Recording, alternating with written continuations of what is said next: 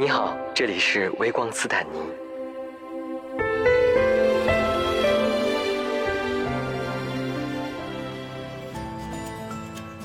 Hello，本期节目的朋友们，大家好，这里是微光斯坦尼。感谢本期节目的赞助商 Moment Z 迷之的大力支持。Moment Z 迷之是一个天然的健康护肤品牌。那他们之所以成为了首个在微光斯坦尼节目中出现的赞助商，除了他们的产品的确很好用之外，另外就是他们是在国产品牌当中真的很少见的公开态度的幼童品牌，也就是公开对性少数群体表达友好的品牌。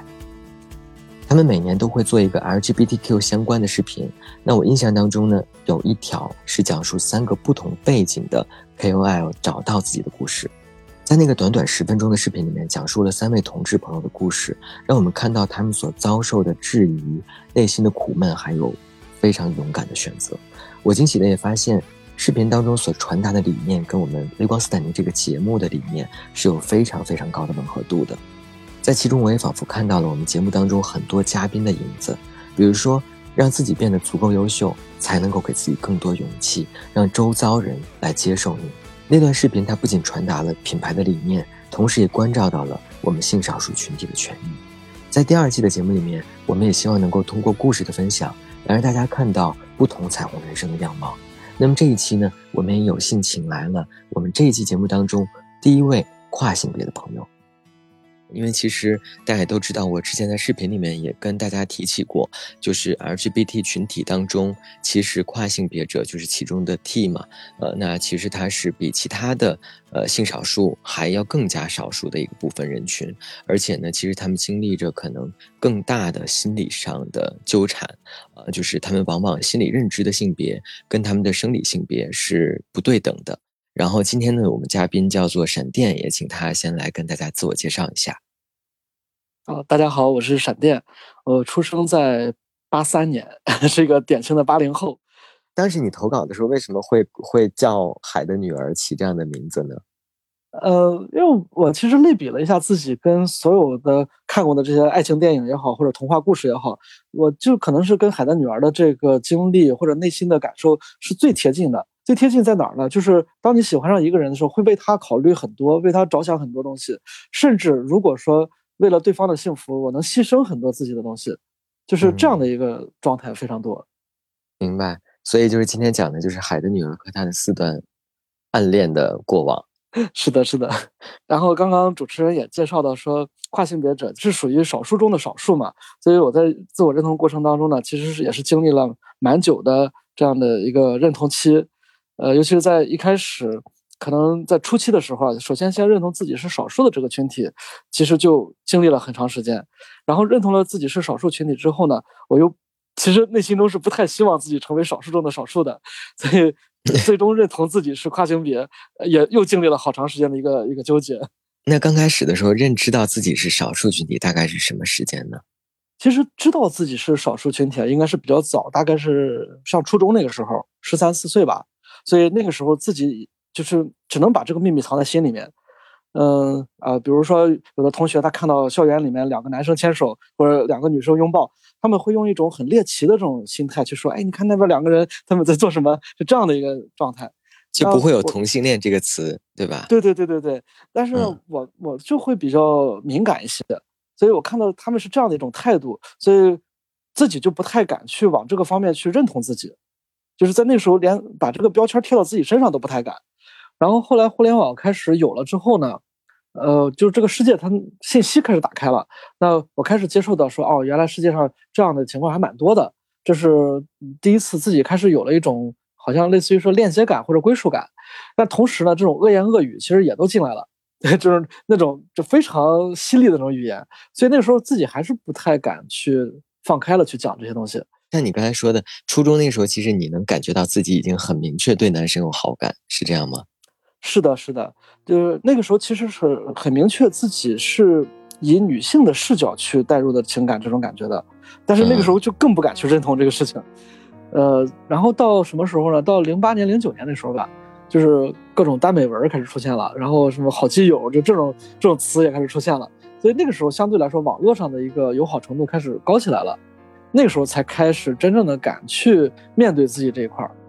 然后真正认同自己，差不多是在二十多岁，也就是说我第一份工作刚刚结束，然后那个时候呢事业也不顺，然后感情也不顺，呃各方面想求助也没有 求助的地方，就在这样的一个状态下呢，我就发现如果我自己再不接受自己，那就没有其他人可以接受自己了，所以不得已选择了啊，那这时候我认可了自己是少是一个少数群体，对，当时是这样的一个。但你那个时候会觉得自己是一个同性恋，对。然后在一开始的时候呢，是我也找了很多 QQ 群，结果我就发现，在同性恋群里面，我好像话题插入不进去，我不知道跟大家聊什么。为什么会有这种感觉？就比如说，有没有什么细节让你现在还印象很深刻的？呃，就比如说，其实现在大家在交友软件上还是会看到这种情况，就是当你跟一个人沟通的时候，他首先先问你你的情况是什么样子的，然后嗯，对你的型号什么，就类似于这些，然后那个。呃，各种尺寸，对吧？就类似于这种。但是呢，这个东西对于我来说，我就觉得好像，我我更希望找到一个人，我们能去聊一些话题，我们能够通过一些，嗯，就大家人生中更更感兴趣的一些东西，比方读书啊，呃，旅行啊，然后我们感兴趣的一些事物，从这些事情开始认识一个人，然后到后面再去再去聊这一块儿。所以当时在那些群里面，大家基本上聊的都是这种话题，我就感觉自己插入不进去。那后来什么时候有对于就是跨性别有有这样一个认知呢？呃，最早的时候是，嗯，也是在网上有个叫爱白网，是那个星星博士他建的。然后那个我在那个网站上曾经提过问题，我提完问题之后呢，他首先是给我一个判断，他说你这个情况应该不属于跨性别。然后我这是第一次听说到跨性别这个词儿，所以我当时还有一点。就是不太理解他为什么会专门提到这个词，呃，但是这个事情呢，基本上也就这么就过去了。就是又过了很多年之后，我跟我们本地这边的出色伙伴跟他们有认识，认识了之后呢，再跟这边伙伴再去讲的时候，他们就给我提到说，哦，你这个情况应该不属于同性恋，而是属于跨性别，给我解释了很多。呃 然后在那个时候呢，我大概是有了一些概念了。就是我觉得应该有很多人可能会对于自己到底是不是跨性别，可能会。嗯，不太知道怎么样去定位，所以就是你也可以跟大家分享一下，就当时你跟出色伙伴大概是怎么表述你的情况的。嗯，其实当时表达的也很简单，呃，就是不喜欢女生，然后同时呢，我认为自己就是一个女性。就当讲到这个的时候，他们就就开始给我做了这样一个判断。那你对于自己的定位是一个女生，是只是在情感关系上，就仅仅限于是你喜欢一个人的时候，你会把自己想象，你想象成一个女生，还是说生活其他方面，你你也会觉得我心里认同是一个女生？呃，我个人感觉应该是在情感和对身体的感受这两个层面吧。就比如说像在。情感上想靠近一个人，或者说有一些幻想的时候，都是以女性的这种身份去幻想的。然后呢，在平时，比如说，嗯，像到夏天，尤其我们穿衣服比较薄，那衣服有时候会碰到身体嘛，碰到的时候，我就会感觉自己好像似乎是有女性的那个相关的一些器官，就是 这样的一种感觉。所以，就是不管是情感也好，还是说自己的一个感觉也好，其实都是偏女性化的。明白，但是就是这么多年下来，你因为因为是这样的，就是我之前了解到的很多跨性别者，他如果不在自己的生理上做出一些改变的话，他可能就会很痛苦，因为他他不认同自己的身体的这个性别。你是属于这样的情况吗？或者你遇到过这样的困惑吗？我是偏向于这种情况。呃，其实跨性别者也分几种不同类型啊，有的就是说，呃，我以当前的这个指派性别去生活下去也没有问题。那还有一种呢，就是我一定要去做手术，达到这个身体上和心理上的一致。然后我的情况是属于我倾向于去做手术，因为做了手术呢，我是内心跟呃这个世界的连接是比较一致的。然后我的朋友跟我的关系也是更倾向于我内心认同的那个状态，所以我更倾向于内外一致这样的一种感觉。但是到现在为止还没有确定想要去做手术。呃，现在的话，其实我内心中是希望。一定能做手术的，但是现在还有一个点，就是跟我母亲这边还没有完全出轨完成，就是他是知道我情况，但是他又有回避，所以我现在还没有办法把他这个点去说通，所以目前就卡在这个部分上。然后你刚才提到就是你的几段感情经历，嗯，可不可以跟大家大概讲一下，就是你比较呃刻骨铭心的，即便是暗恋也可以。嗯嗯嗯，对，要说到暗恋这个事情呢，其实我还要再稍微补充一点，我除了是跨性别异性恋这个角色以外啊，还有一个呢，就是，呃，还有半无性恋和智性恋这样两个角色的身上，尤其是半无性恋，它其实对于我的情感影响还蛮多的，就是大家也知道，就是无性恋本身的话，嗯，它更倾向于那种浪漫吸引，呃，就是性的吸引也有，但是起的作用不多，所以我在整个这个。情感认知的过程当中，本身自己呢又是比较向内的一个状态，那无性恋又起到一些作用，所以说就产生了很多这种暗恋的这种一种情况出现，就是我只只需要默默的去喜欢这个人，然后我也不需要说对方一定要答应我，是这样的一个状态，所以出现了四段暗恋。那我大概讲讲这四段啊，那我我给这四个人，嗯，分别起了个代号啊，第一个叫胡先生，就湖水的湖，第二个呢叫山先生，对，大山的那个山。然后第三个是叶子先生，第四个是米先生，就是吃我们吃的那个大米，对，都很浪漫。对对对，那个胡先生是什么呢？是因为他最早我跟他接触的时候，我们都是同学嘛，我们两个是坐同桌。然后呢，他特别喜欢《瓦尔登湖》那本书，所以那个时候是初中还是高中还是大学？那那个时候是初中毕业之后读的一个学校，呃，我没有走那个传统的路线去读高中读大学，对，读的是国外的一个资格证。然后那对那个时候，我跟那个嗯胡先生呢，我们是同桌。然后他特别喜欢一些文艺的东西，然后尤其那个《瓦尔登湖》那本书，所以他也经常跟我去去讲那些东西。我就觉得，哎呀，这个人太有才了，所以就没事就喜欢跟着他。呃，然后呢，我们其实周围的同学也好，包括老师也好，都看得清清楚楚。就是我们经常成双入对的 去出入，比方去食堂啊，一块去打球啊这样子。嗯。然后那个应该就算是最早的对一个人投入特别强烈的情感这样的一个过程。然后自己其实对于未来啊，对于，呃，这个身份到底将来怎么去面对社会，完全没有思考过，就单纯是一种内心的趋向。呃，内内心中我就希望靠近他，就是这样的一种感觉。呃，然后后来是我去上海读书了，然后这个关系慢慢也就淡掉了。当然，我跟他其实还有联系，就现在还是朋友。呃，到现在为止从来都没有跟他讲过。现在联系仅限于一些业务合作，所以就也没有这种机会去跟他去讲。呃，你跟胡先生应该差不多是十五六、十六七，呃，十对十六七那个时候，对，跟那么早的同学还有业务合作也还蛮 幸运的。就是你刚才说到胡先生的时候，因为那个年纪其实是一个就是青春期的年纪嘛，那可能其他人喜欢一个人的时候，他除了想要呃更多的接近这个人之外，其实也可能也会有一些心理上面的性幻想。你那时候对他也会有这方面吗？呃，也会有，只不过那个时候对于性其实了解的并不多。那那时候最多的幻想就是拥抱，然后。也也知道可能会在一个封闭的空间里面，在床上可能会要做些事情，但是具体做什么不知道，那时候是这样的一个状态。对，明白就很懵 懂。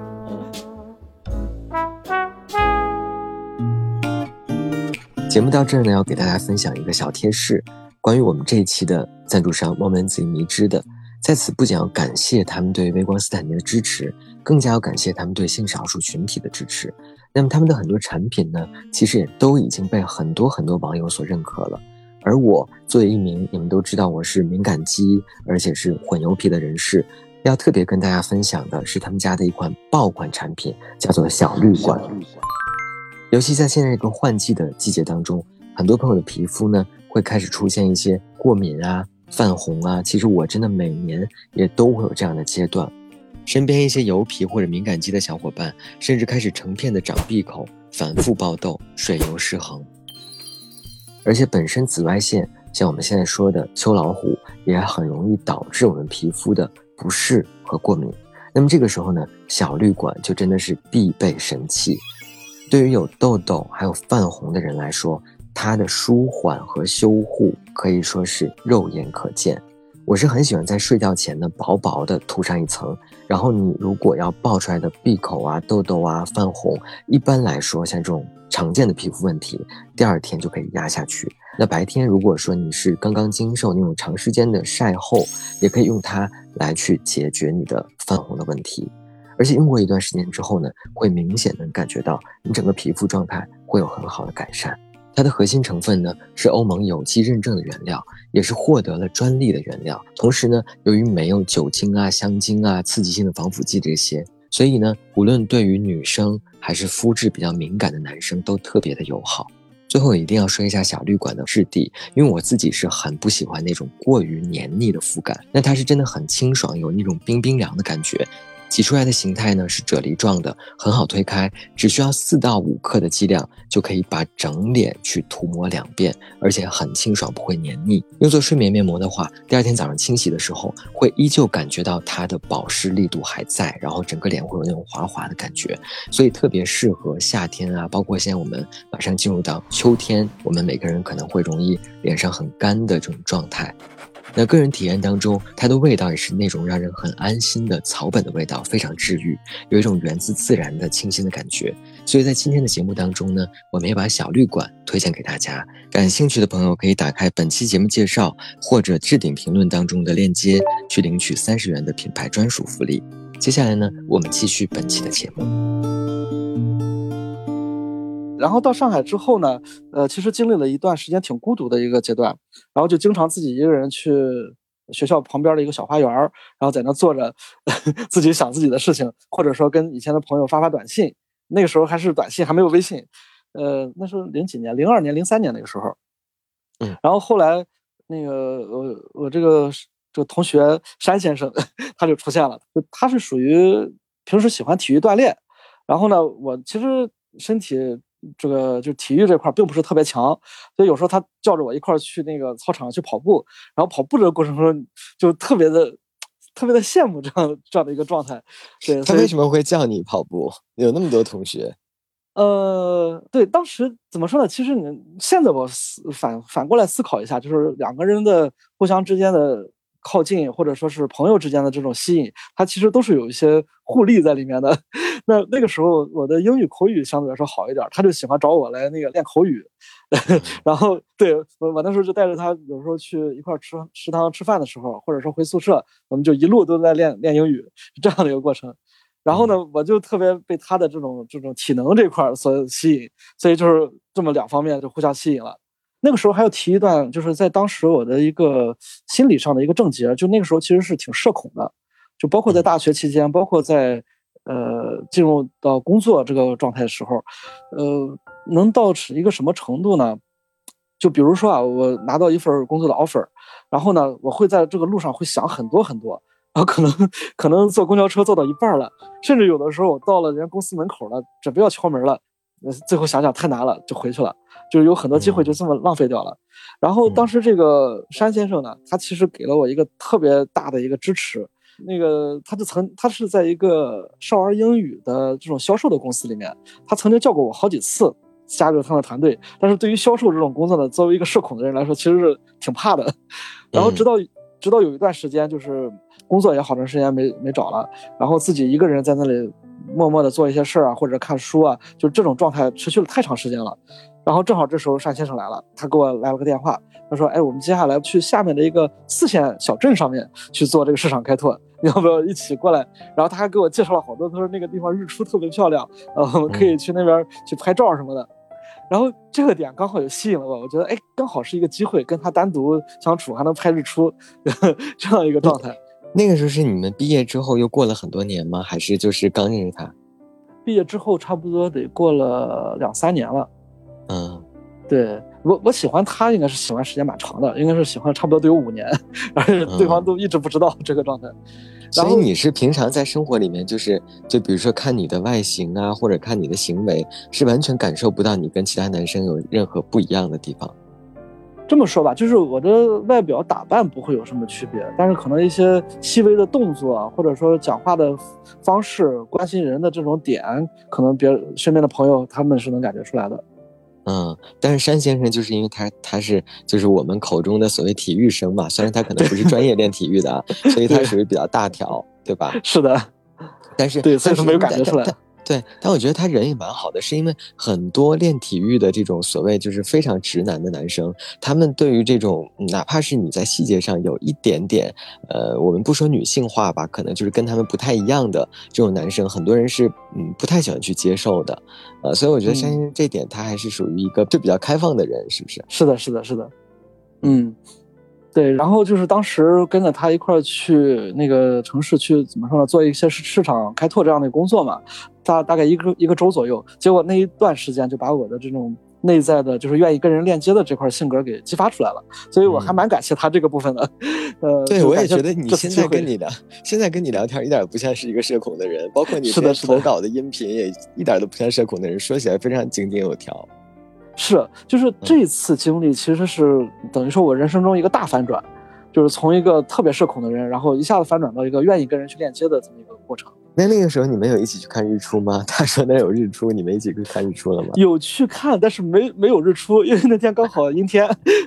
但是我不过我们留了好多照片就是当时是那个它都是江南水乡嘛，那种石板路的那种小镇，对，在那里拍了好多照片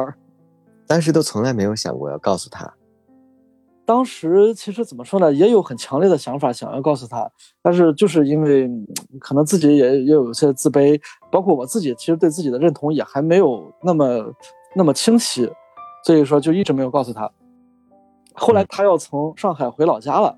然后我就觉得说这是最后的机会了，如果再他回到老家，那个时候我要再通过电话告诉他，可能更难告诉他了。所以我尝试了一个什么方式呢？我在。那个博客里面，那时候还是博客，新浪博客，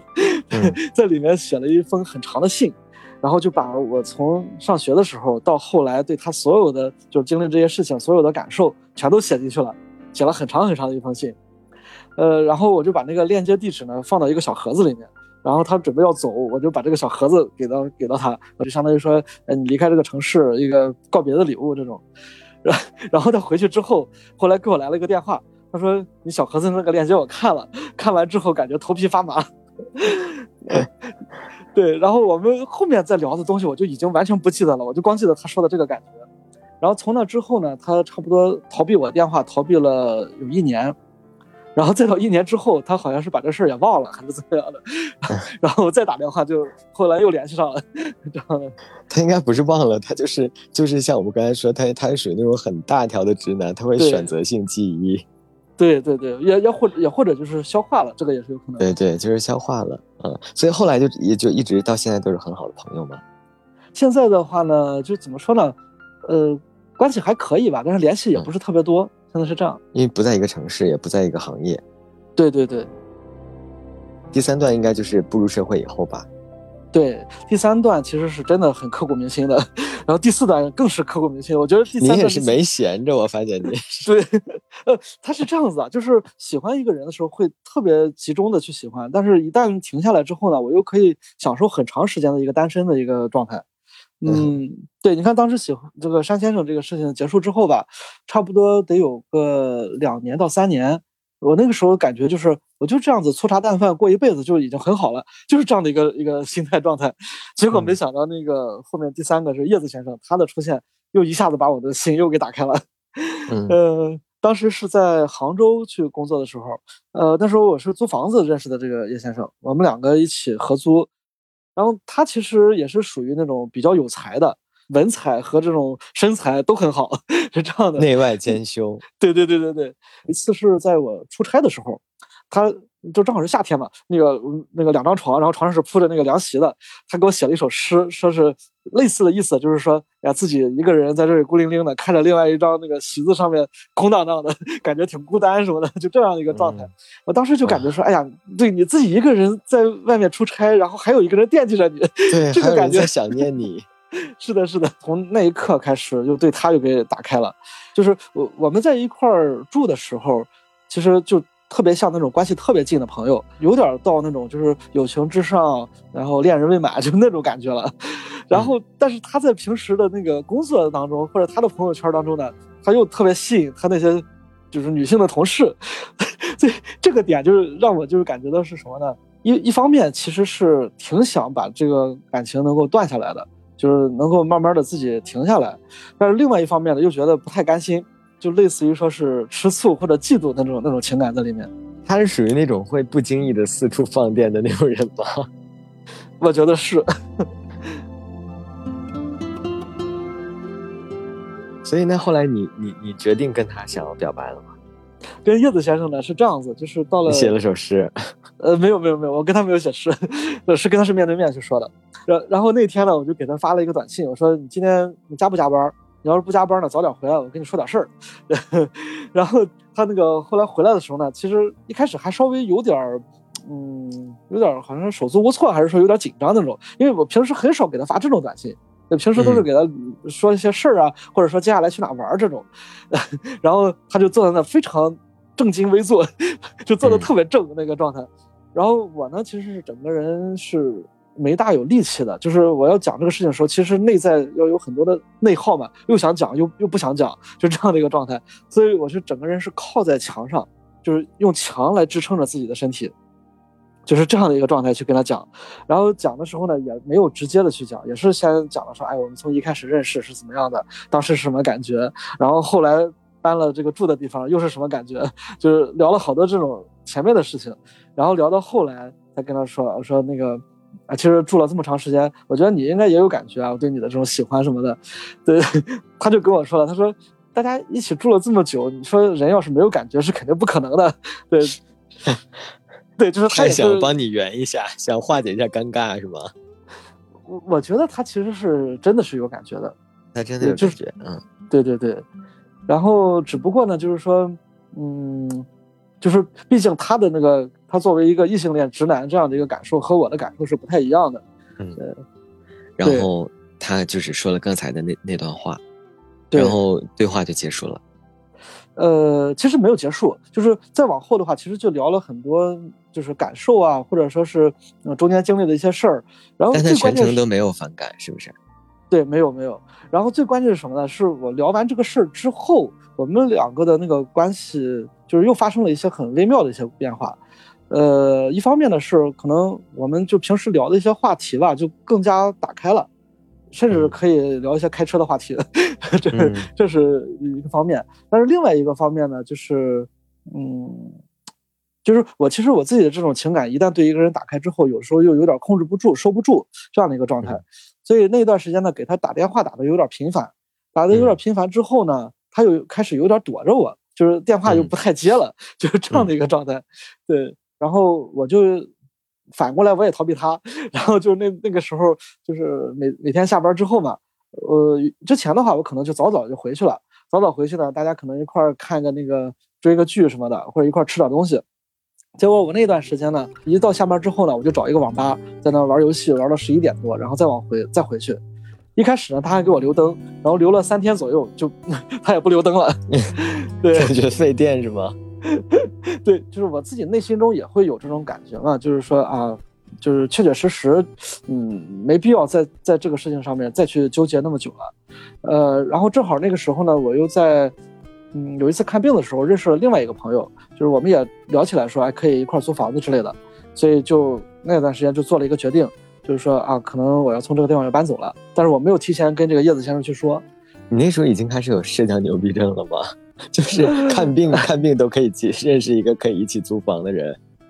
对，看病的时候认识的朋友也很有意思，我们都是看感冒，然后都在同一个科，然后就这么聊起来了，聊的哎，感觉还挺挺不错的这样的，然后就一块租房。这真的是 很奇葩，就是 哪有哪会有人看病能看出来一个可以一起租房的人？你真的是多年社交牛逼症，是。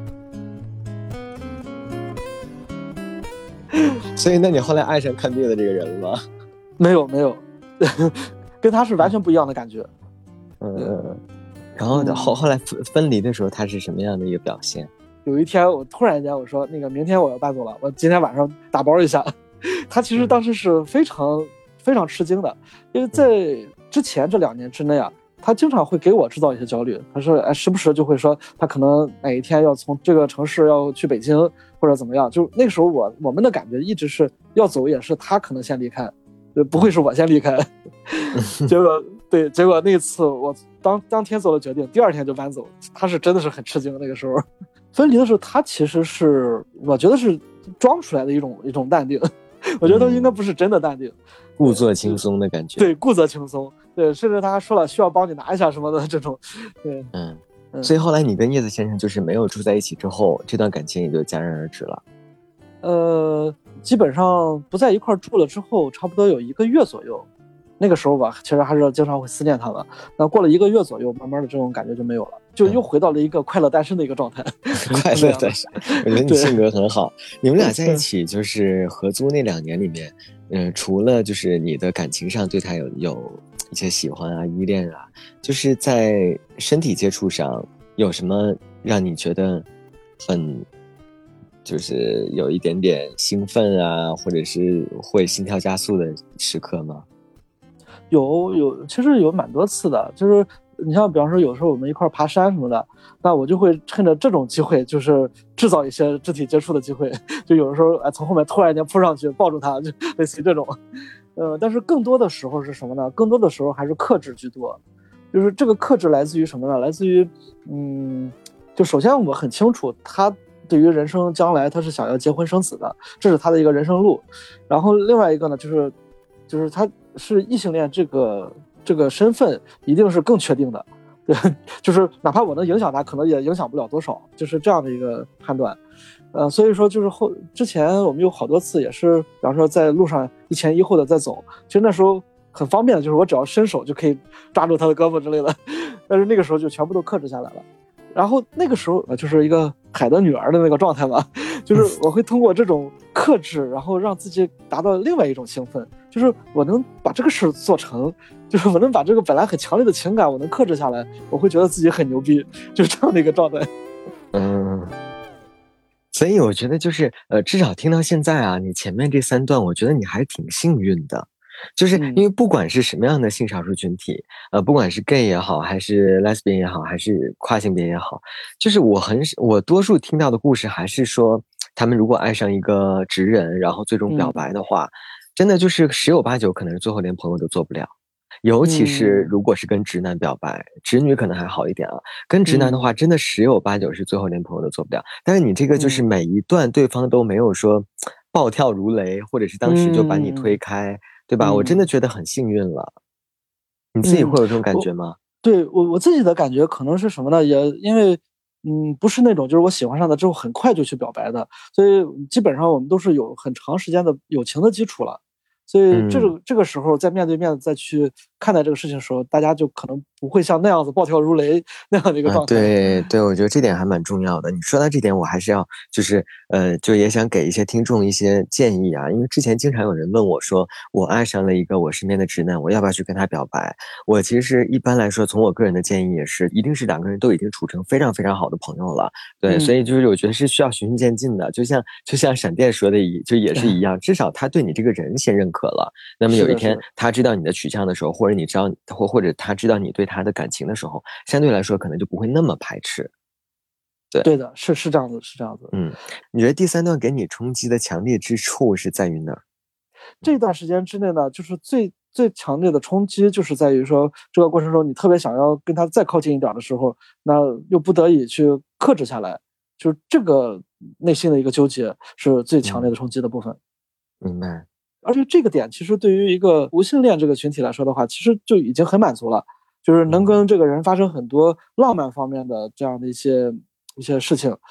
就大家一起吃饭啊，一起一起做一个什么事情啊，一起爬山，就这种事情，对，就是已经很满足我对于这种情感关系的一个需要了。嗯，但前面这三段都还没有第四段那个刻骨铭心，是不是？是的，就是第四段其实给我的冲击是最大的一段。你跟他是怎么认识的呢？我跟他认识呢，是因为我们有一个线下的社群活动。其实我认识他还挺早的，认识他应该是在两年前还是一年半之前了。那个时候呢，只是一面之缘，就是就是这么聊了一两句。然后包括就那次活动结束之后呢，他说：“哎，那个回家顺路，就是开了一路车把我带送回家。”就只有这么一次接触的机会。你跟他认识的时候，是你还在跟叶子先生住在一起的时候吗？呃，没有没有，我跟叶子先生结束之后，差不多得有七八年没有再对另外一个人心动过。哇，那真的很长时间了。对，很多人如果是七八年没有心动，很有可能就不会再心动了。对呀，我也不知道自己这次还能再心动。就是这七八年中间，可能会有一些对某个人会有好感，但这种好感呢，可能两三天就没有掉了。嗯，然后对于这个最后这个米先生呢，就是真的是一心动又又打开了，又心动了好长时间。那那米先生应该是很接近现在的事情了吧？对，不是一八年年底，就是一九年年初，在那个时候，对，然后那个时候就是只是一个就是处理事情方面的，互相之间帮个忙，就是这种这种关系，连作为朋友这种关系好像都还没到。然后到了呃二零二零年的夏天。那那个时候呢，是我们有一次一块参与了一个心理学的工作坊，我们两个是组了一个小组。一开始还是他主动来找的我，然后互相之间看，哎，那个人生的梦想各方面的一些东西，我就发现其实他追求的很多东西和我追求的很多匹配度非常高，也就是说那个精神层面的东西，精神世界特别相似。对，对，就是那我就一看，就是性格方面是比较互补的。然后我们追求的人生的方向呢又很相似，对，再加上一个就是他跟别人去交流的时候，其实是很很柔和或者很温和那样一个状态，对，给了我一个错觉，就是他可能会有，就至少是有双性恋的这种倾向，对，当时会给我这么一个错觉，然后就有了这个错觉之后，我本来就是像那个就是三峡大坝那个 闸住的那个那个大门，突然就打开了，对，嗯，突然打开之后呢。呃，我其实我就开始去想这个事情，我到底接下来要怎么去处理这段关系？我就想了想，那最后最后我肯定是要跟他去表白，然后再确定一下他到底是一个什么态度。那这件事情，我想我要一上来直接去跟他讲的，我可能现在也没有这个力量，所以我就尝试说跟身边的朋友去讲，等于说哪怕练习一下，练习一下出柜的这个这个过程。跟身边朋友讲呢，其实也是有点语无伦次。那个时候正好是我有一个手机上的软件儿，它是跟全世界各地的一些优秀的这种网友组成那种临时的陌生人局，一个局里面大概六个人，就这样的一个软件儿。那我就在那个里面就是尝试讲了好多局，每一次都用不同的这个开场，用不同的方式去推进这个事儿。对我就发现哦，大家慢慢给我梳理清楚了，我怎么去讲会比较好。然后跟他们讲完之后，我就觉得哎，我就很。就是心里很踏实了，我知道这个过程我该怎么去讲了，很有逻辑了。好，然后我就开始在身边的朋友开始物色，哪些朋友适合在一开始去讲，让我感觉比较安全。首先我找的是那个呃女性朋友，就是之前就已经有合作的，或者说我们聊的还不错的这些朋友，就跟他们去讲。但是大多数女性朋友呢，相对来说给我的反馈就是说，以前就感觉你好像跟其他的男生不太一样，然后对，然后呢就觉得好像跟你。呃，聊天的时候就特别有安全感，没有其他男性的那种，就是有一种，比方说攻击性啊，或者说给自己带来不安全那种感觉。嗯，然后还有一种呢，就是他可能在当时甚至还有一点不太愿意接受这个概念。嗯，他会说，哎，你有没有经过什么权威机构的一个去测评啊，或怎么样？嗯，你是不是真的是这样子的呀？他他会他会这样去问。但是过了两天之后呢，他自己慢慢也就消化了。他说：“哦，原来就是我又多了一个姐们儿，就是想过来这个事情了。”对，嗯，所以你在整个这个过程当中，其实相对来说也还算是可以说比较顺利吗？对，就是跟女性朋友讲的这个过程是非常顺利的，就几乎没有碰到太大的一个阻碍。好，然后接下来我就开始找男性朋友了，有进阶了。对对对对对，男性朋友里面呢是首先是找的做心理相关工作的。心理咨询师这个层面的，然后其实也是蛮顺利的，是因为我找的这个他自己接这块的案例接的比较多，所以说他就很清楚。呃，然后还有一些呢，就是咱们所谓的直男，就是跟他跟他们讲的时候呢，有的他会觉得我在开玩笑，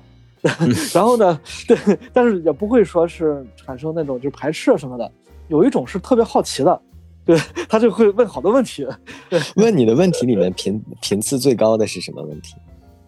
频次最高的，我想一下啊，可能问的最多的还是喜不喜欢穿女装。嗯，那你喜不喜欢穿女装？嗯，但是对我来说啊，其实衣服是不分性别的。其实我自己的衣柜里面服装呢，就是各种颜色的都有。呃，可能会偏中性化、偏年轻化居多一些。就是在我自己内心里面，虽然就是住的是个女性啊，但是我住的这个挺像一个青春期的小女孩，就那种状态的。嗯。那假如说，如果有一天你变性的话，变性之后你呃会选择什么样的穿着？呃，如果是之后的话呢，其实也是会准备几套不一不同的服装。就是面对社会肯定得有一个就是相对来说成熟的这种这么几套衣服，然后如果是真实的自己的话呢，还是会倾向于比较酷一点的。明白。嗯，然后还有的呢，就是可能当时他他会表示说呃尊重什么的哦，我知道你这个情况，他也会问我一些问题之类的去了解，但是又过了几天之后，我们再去聊起来的时候，他好像把这事儿给忘掉了。嗯，对，就是这个事情和我更早期的时候一个出柜经历也有关系，所以后来我在跟别人出柜的时候，其实没有太大的障碍，也在这个点。上网的时候呢，我曾经跟我小学同学在网上去跟他去讲过。当时他给我保证说，就是一定不会去跟别人去讲，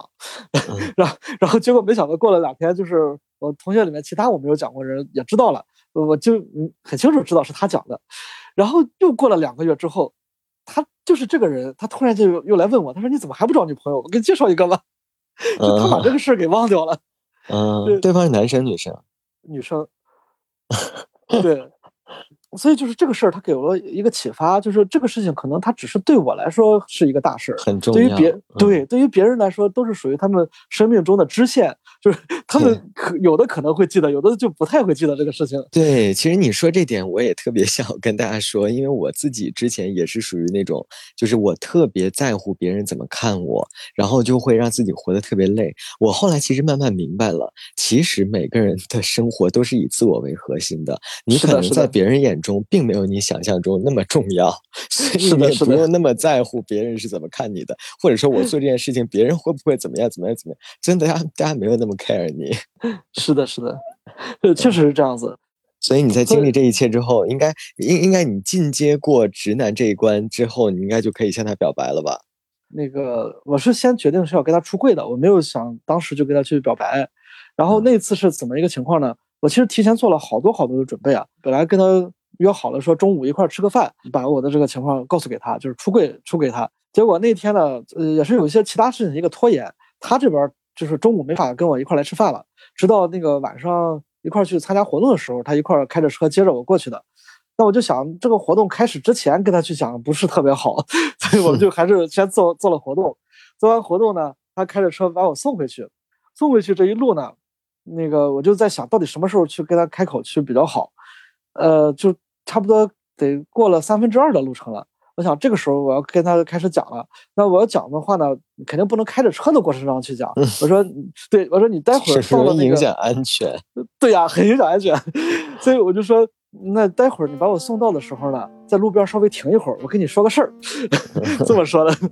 呃，然后到了那个地方之后呢，呃，就是我们找了一个一个地方停下来，然后我就尝试着开始跟他讲，我说那个我们接下来还是要有很多这种。工作上的一个合作，所以说我要跟你去讲一个关于我更深层的一个，就是没有跟别人去讲的一些事情，呃，这个呢也方便说我们将来合作的时候，大家互相知根知底，就是不不至于说在合作之初，呃，这个事儿没有讲，然后到后面再产生一些什么问题，我先这么铺垫了，还很冠冠冕堂皇。对对对对对，呃，然后接下来我就开始跟他讲那个跨性别这个事情，然后就告诉给他我是这样的一个情况，当时呢。他给我的反应就是说，他说你跟我说的这个事情内容本身没有吓到我，那个冲击到我的是什么？是你一开始要讲的时候那个特别严肃的那个状态。对，他说你那个特别严肃那个那个状态之前没有过，给我的感觉就是可能下一秒要去抢银行了，就那种感觉。嗯嗯嗯。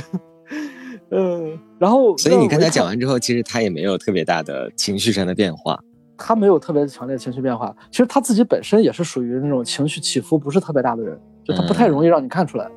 嗯嗯，然后再接下来，他问了我一句话，他说：“那既然你是这种情况，你你有没有被我吸引到？” 他问了这么一句，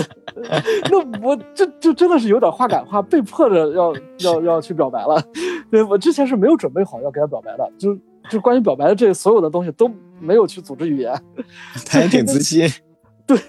所以那一下子就是给我有点类似于说内心冲击了一下，然后。就好像有点一下劲儿给卸下来了那种感觉，就跟当时那个给叶子先生表白的时候，我必须得靠着墙，就那种感觉，所以我那一下子就就靠在他那个副驾驶那个座位上就松了一下，然后呢把手往额头上一放，然后又把头发往后一撩，捋了一下，就等于说给了自己一点时间去想这个事儿，然后想了一会儿，我最后说了一句，我说一点点，就没有没有说很明确的到底有多喜欢他。就那时候其实挺怕说很明显的告诉给他会是什么样子的，就是因为完全没有准备好。然后说完这个一点点之后呢，他说了一个就让我特别想抽他的一句话，他说：“哦，原来男生女生都有喜欢我的。”真的很想抽他，很想翻白眼。对对对，我还以为他会说：“啊，只有一点点吗？”嗯嗯，你刚才说你撩一下头发，你平常是什么发型啊？我那个时候其实还是比较常规的那个四六分那种，就就那种就稍微有点偏分那种，就比较正常男就男生的发型。对，因为那时候还没有完全对大多数人去出柜，呃，然后现在不一样了，现在开始留头发了，后边扎了个小辫儿，然后前面弄了一个那个发卡往后梳的那种。嗯嗯嗯嗯，我知道我知道那种。嗯，那你表白之后，然后对于你们两个的相处模式有什么改变吗？呃，相处模式其实是有改变的，因为在那之前，其实他是有很多那种信号是让我产生误解的，就是包括我跟他相处的时候，有时候一块吃饭什么的，能明显感觉出来他是有一种照顾别人的那种心态的，所以我跟他吃饭的时候，我就会有一种误会，就觉得他可能是在刻意的照顾我，就那种感觉。嗯，然后包括他有一段时间去西藏，呃，去等于说是探寻生命，然后回来的时候呢，还专门给我带了西藏那么一个很小的一个装饰品。那个小转经筒，嗯，对，就是这个是没有给别的朋友的，只专门给我带的，对，就会让我产生一些误会了。然后在那之后的话呢，他其实就有点刻意的要避开我了。就比如说我在微信上给他发微信消息的时候，他就开开始出现，就是可能发完之后得过一两天才给我回。对，之前是我们发微信就是很正常的，然后有时候我给他开玩笑，还给我发个表情包过来，就那那样子的。那之后突然间就变成这样子了。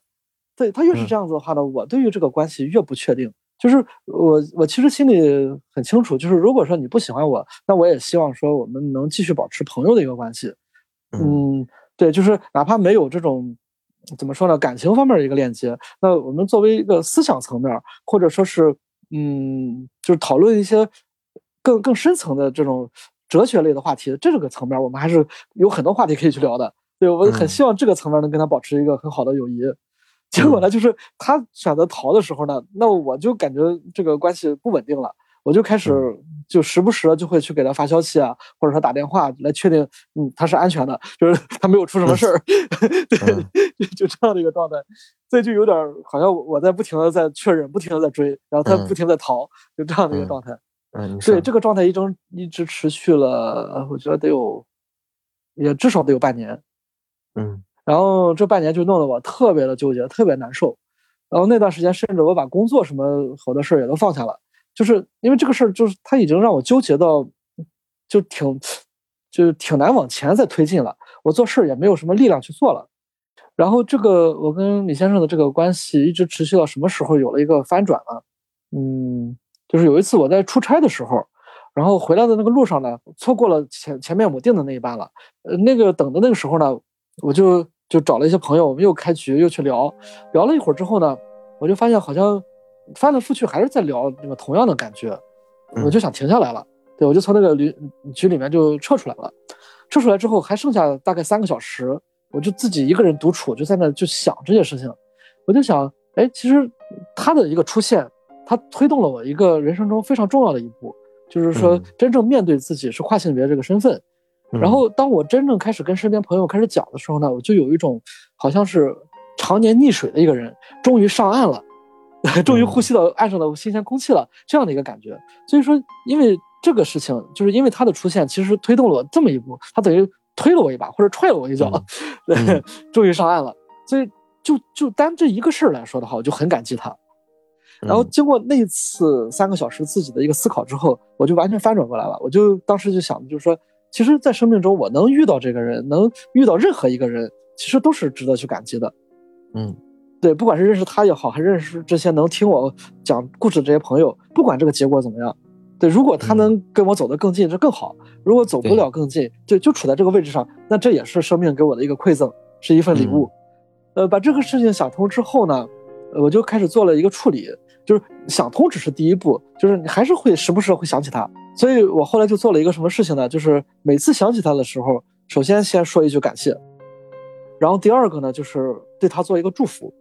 就是不不管你现在在做什么，你跟谁在一起，或者你喜欢谁，我就祝福你，希望你未来的人生能够变得更好。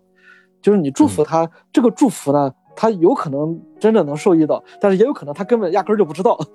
但是应该是压根儿都不知道。对对对，真正真正受益的还是自己，就是在你感恩别人或者说是祝福别人的时候，让自己内心踏实下来，还是自己受益最大。对，就是自己对自己心态的一个调整嘛。我真的觉得你性格很好。嗯，我我觉得这个里面就是也有受益的部分，其实也有自己恨铁不成钢的部分。对，当然，但最终你还是成长了嘛，而且最终你是一个就以一个比较积极的心态去面对这件事情，然后也让自己慢慢走出来了。是的，是的，是的。所以你现在回想他，就是跟米先生基本上是已经完全放下了。嗯，完全放下怎么说呢？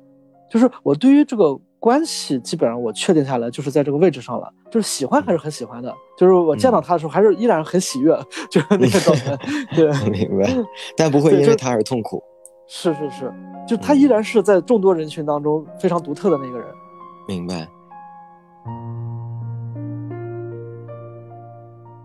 然后你刚才提到就是跟家里面的人这个出柜，是大概在什么时间你会想要走出这一步呢？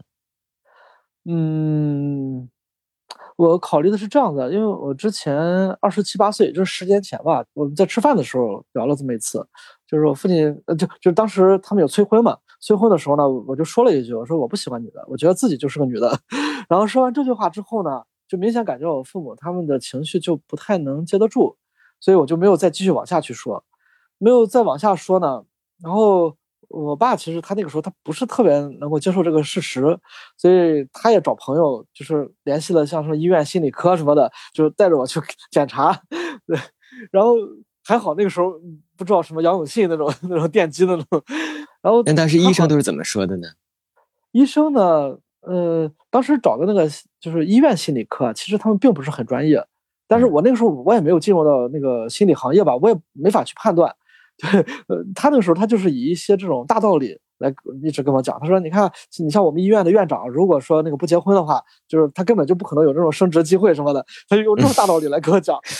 这很神经。对，然后我就很无语，这感觉是七大姑八大姨才会聊的话题。是的，是的。他们也没有跟你父母说，就是跨性别到底是一个什么样的状态，或者说他也没有跟你父母说这个是否是可以被纠正的。呃，医院里的这个心理科这个医生啊，他当时只是判断说性取向这个问题，他甚至他连跨性别的都不知道。对，就就很无知。是的，很无知，可以说。就是你后来说的，你进入到呃心理行业之后，比如说如果后面真的再有呃这种这这种就是性少数的朋友出柜之后，父母想带他去看心理医生，你一般会建议他们去哪儿能找到相对比较专业的咨询师呢？嗯，这种的话，就是如果他找到我，那我肯定是知道有一些有同的咨询师，或者说他接触这块案例比较多的，那这种咨询师我是可以给他转介的。然后还有的呢，就是我记得之前他们有一个小程序的一个链接，就是全国各地医院，呃，精神科和心理科哪些医生是有同的，哪些是恐同的，对，还有哪些是恐跨的，就是他都标的都很 都很清晰。是那个出色伙伴做的吗？是的，是的，是的。对，这个是可以去查一查的。当然，我个人建议啊就是绝大多数情况下，我们可以先去找那个心理咨询机构的咨询师，先通过他们去做一些呃梳理，或者说嗯前期的一个一个判断，然后再去找医院。所以，那那后来你爸爸这边跟你就算是不了了之，后来他有再提到这件事吗？后来有提过一次，就是也是我们两个一块去散步的时候。就是一开始都还好吧，我们在聊一些家里的生活中的一些事儿，然后走着走着，突然间他就情绪就不大对了，然后他就聊到说，呃，你看我们山东这边不是孔孟之乡嘛，这种家文家的观念特别强烈的，就他聊着聊着就说，哎呀，你要是这样子的话，将来不结婚我不就绝户了吗？就他聊到这个事情，其实我就没法给他去回答，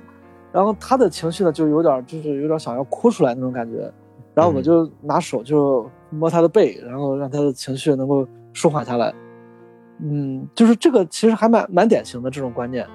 就是尤其是在山东山东这边，很多时候父母他们也是活在别人的这种眼光中嘛。就是对你你这个家庭没有后代的话，别人会去说这些东西的。对对如果是这个情况的话，后来你跟你妈妈又会涉及到二次出轨吗？包括比如说像你刚才说的，如果未来想要变性的话，因为其实现在年纪也不小了嘛，如果要变性的话，可能就是应该四十岁之前比较合适吧，再晚是不是就有点太晚了？呃，对我来说其实倒没有太大的关系。这个事情是这样子的，我在嗯还没有明确自己是跨性别之前，呃，曾经有另外一个性少数朋友是他是个泛性恋。他其实是一眼就把我看出来了，然后后来我跟他说我的情况之后呢，他也很清楚我就是跨性别，只是那个时候我自己还不了解跨性别这个事儿。然后有一次也是我在工作，嗯，早上的时候，他突然给我发了个微信过来，他说中午咱们一块儿来吃个饭，我这边有个老外，他也是个跨性别，我们一块儿吃个饭去聊一聊。然后那个老外呢是六十多岁了，我看他的那个就是脸上皱纹各方面，我觉得至少得六十五岁以上了。然后他说他是从去年才开始，就是当然这个也是好几年前的事了啊。他说他是从前一年开始用激素，然后他还解开扣子，还让我看了看他那个胸部，就已经长起来的。然后我当时其实给我一个特别大的冲击，就是不管任何一个年龄，你只要从那个年龄开始，就是做好这个决定了，从那个年龄开始都是可以的。所以对我来说，这个年龄早晚这个倒不是一个什么特别大的事情。我最主要还是说，从各方面关系方面得得捋顺了。你看，我跟我妈妈这边，就是她这里她接受不了的情况下，我要强制去做这个事儿，其实也是不合适的。要么就是我妈妈能接受了，要么就是我能接受她不接受这个事情这件事儿。对，就除非这两个事里面有一个通了，我才可能会去做这个手术这个事儿。但至少你比较好的是，其实你还能等，就是你你不会像有一些跨性别，就是他们真的是。每时每刻都会为这件事情而痛苦万分。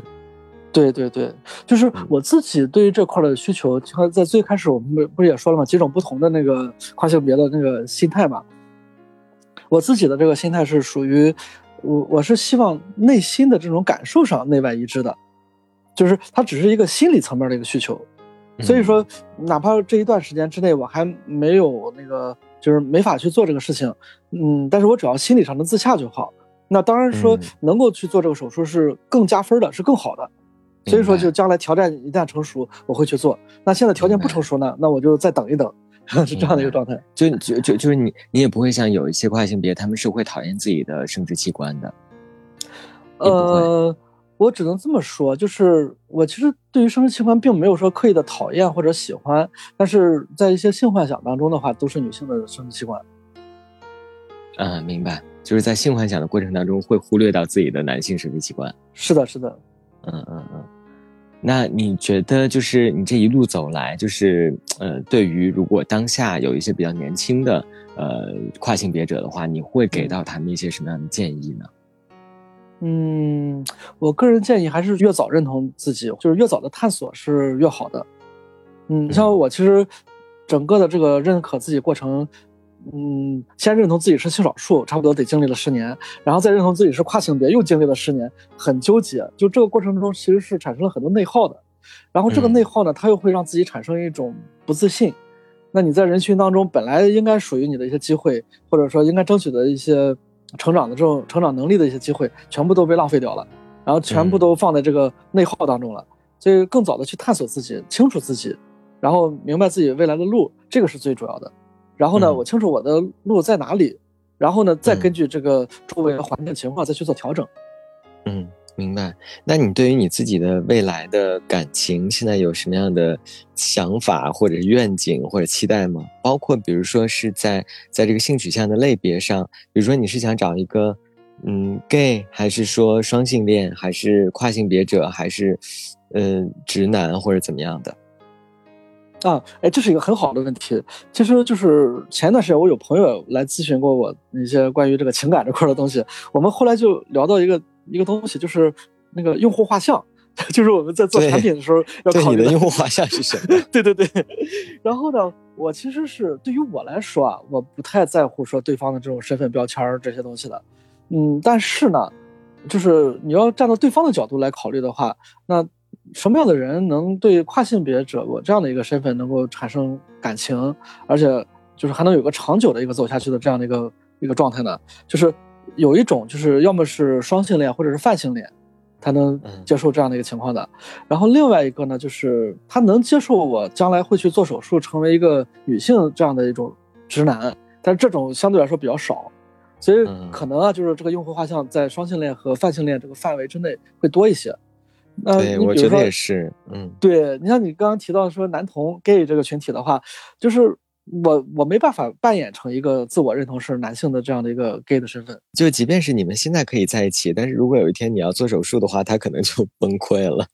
对对对对对，对吧？可能像你说的，就是双双和泛之间，可能是一个比较好的范围。是是是。另外还有一个就是说，哪怕说我将来就我找了一个 gay，然后我跟他呃，就是我后面不做手术了，那其实对于对方的一个体验也是不太一样的。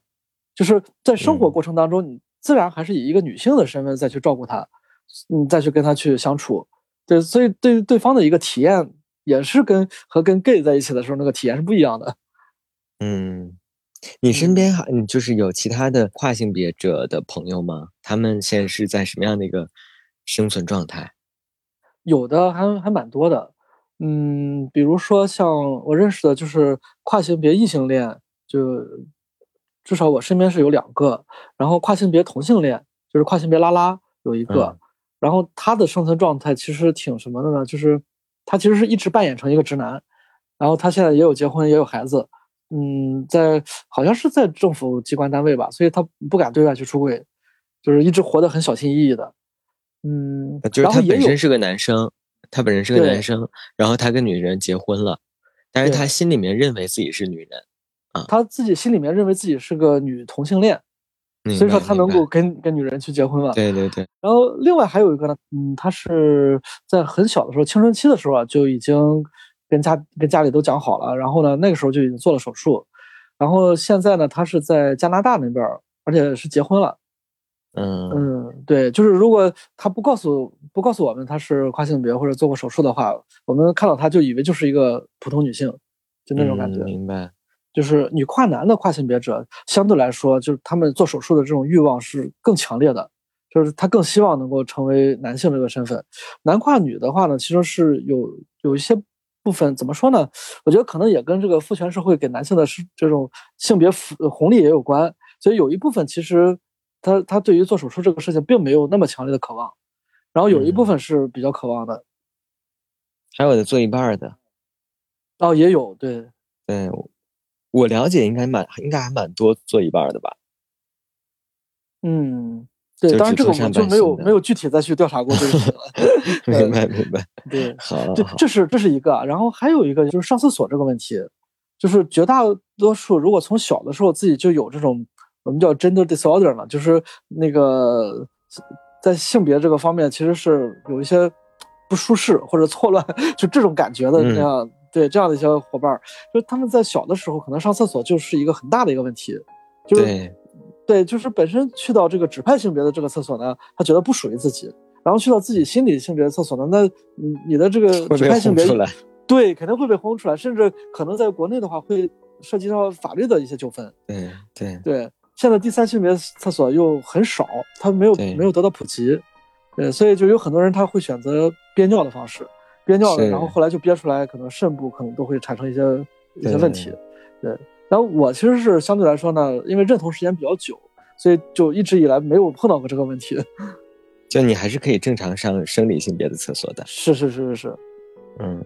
所以就是我们还是要在这呼吁一下，希望第三性别厕所能够越来越多。是的，是的。真的 就还是对于很多人挺重要的，就不仅仅是跨性别者，还有一些他们可能不是跨性别者，但是喜欢在呃在样貌上比较喜欢打扮成比较中性的人，其实对他们来说也是可以提供一个便利。因为我前两天看到一个博主，他就说他就属于相对来说可能日常里面会有很多就是偏女装的这种打扮嘛，嗯，呃，但是他是不是跨性别我不太确定啊，他自己也没有说。然后他就说他每次上厕所的时候就就是就非常痛苦的体验，就是他如果去男厕所的话，就大。看到他他会尖叫，对，会吓一跳。对，所以就是我觉得真的是希望未来能够越来越多的地方能够有这种第三性别厕所，或者或者是跨性别厕所。嗯嗯嗯，非常感谢闪电今天跟咱们的分享，然后也让我们更多的去了解了跨性别这个群体，然后也衷心的希望未来能够有更多的人给到少数群体和少数群体当中的少数群体更多的理解和关爱。然后也请闪电跟大家说一句再见。好，也感谢微光斯坦尼这个团队给我们一个发声的机会。那通过这样的一个节目呢，也是让我感觉到啊，这个发声机会非常非常好。当然，同时呢，我也只是众多跨性别里面的其中一例，就是每一个人他背后的故事都是不一样的。所以，当你身边任何一个朋友，不管他是跨性别也好，还是说其他的一些。嗯，就是跟我们不太一样的这种标签出现，那都希望大家能够用一个比较包容、比较耐心的这样一种方式去跟他沟通，去了解他背后的，就是我们作为一个人，我们有什么样的特殊的地方，而不仅仅是这样的一个标签在自己身上。好，祝福大家。好的，好，谢谢闪电。那我们这期节目就到这儿啦，拜拜。嗯，好的，拜拜。感谢收听本期节目，你可以在喜马拉雅、哔哩哔哩、网易云音乐、小宇宙。猫耳 FM、荔枝播客和苹果播客上找到我们的往期节目，期待你的点赞、订阅和分享。你的支持是我们走下去的动力。同时，也欢迎你将自己的故事投稿至彩虹微光的全拼 at 幺六三 .com，用分享点亮微光，让我们看见不同的彩虹人生。我是斯坦尼，我在这里等你。我们下期再见。